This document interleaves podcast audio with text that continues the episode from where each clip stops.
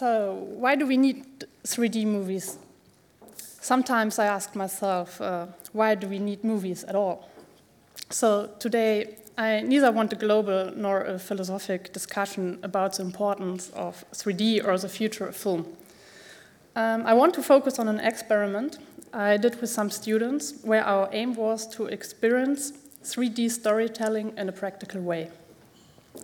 I assume that everybody here in this room, regardless of age, color, or religion, or from which film school you are, loves to open their minds to imagination for 3D. So, for me as a filmmaker, technology is an instrument to bring a story to life. For me as a cinematographer, I use a lot of cinematic tools to bring a story to reality. These tools, such as lighting, lenses, camera movement, different colors, um, only to name some, are needed for only one reason in order to make the audience feel as if it was somebody else, live a different life, somewhere between dream and reality. So when I started to engage myself in 3D making, or in 3D filmmaking, I thought, great, another instrument for storytelling okay, it is a lot of technical stuff, you know. You have to know with all the problems with the alignment of the cameras, different focal lenses, the weight of a mirror rig, more people on the set, um, while, uh, edge violations, bigger post production. I mean, all these technical problems, yeah. Um, I'm very sure that these technical problems will be solved. Solved in the same way as we do not use the three strip Technicolor method for shooting uh, color film these days.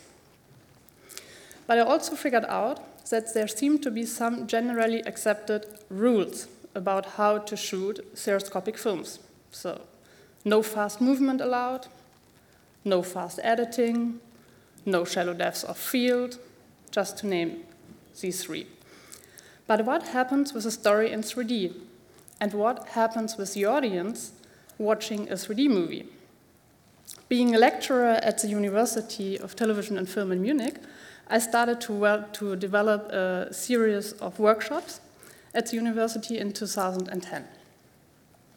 First, the students were given some basic input about uh, human stereoscopic perception, about stereoscopic film techniques, and S3D projection standards.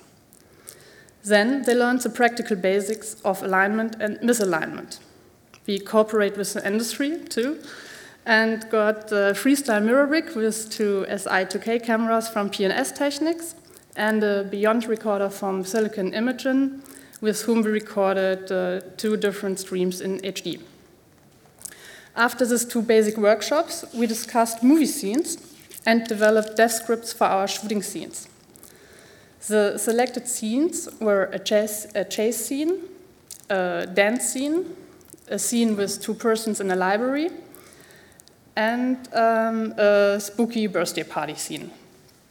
We did the first depth grading and color correction at the post production GmbH in Munich on a 7 meter screen. Recently, we are doing the editing with Avid 6.0. 6.0, and um, our students also have to learn editing with these Steenbeck's in the first semester, so it's not really old school. Altogether, the workshops took uh, around about 10 days. Before we started shooting, we talked about how we usually do visual storytelling and dramaturgy today. We set ourselves tasks for every scene. One task was to examine fast camera movements in a stereoscopic shot. Therefore, we did the same scene five times with different shutters in order to find out up to which point the stereoscopic perception is possible.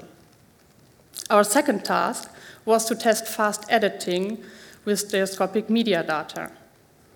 And the third one was to figure out which influence the third dimension may have on the perception of relations and distances between characters. Unfortunately, I cannot show you the scene because my hard drive crashed last night, but I will tell you the experiment. We staged our main character in a very nice frame with a lot of monocular depth cues. Um, such as occlusion, perspective, um, texture grading, lights, and shadows. The relationship between our two characters should be presented subliminal by only changing the depth budget of the 3D scene. Nothing else was changed. No camera movement, no actor movement, nothing else. So we did not change any monocular depth cues, we only changed the parallaxes while recording. This decision is based in the story. At this point of the story, our main character has escaped and we wanted to show that the antagonist has no more chance to get over her because this was the end of the chase scene. Before the first depth grading, we had huge expectations on the scene. The room should expand itself so that you undercurrently see and feel what happens between the two characters. Our expectation changed unexpected by doing the depth grading because there was nothing to see. We only get a headache. And I can tell not one of us saw any expanding room. Even though we all knew it was actually expanded, it did not have the expected effect on us and our perception. Uh, to sum up, I picked one of our failed experiments to show that we are just at the beginning of a stereoscopic education. We have to learn more about the new tool in storytelling, examine all its potential effects on our audience, and develop techniques for good 3D storytelling.